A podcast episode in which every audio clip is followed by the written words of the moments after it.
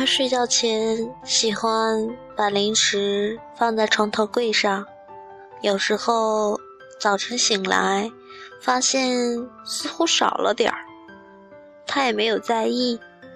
这天他嗓子痛，吃完药顺手扔在床头柜上，半夜被窸窸窣窣的声音吵醒了，只看见一个小妖怪蹲在床边正哭呢。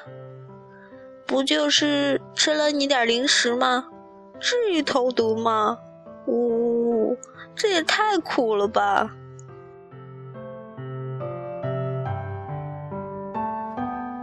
这里是荔枝 FM 五一七八八二，我是主播毛毛，希望我的小故事能够温暖你，晚安。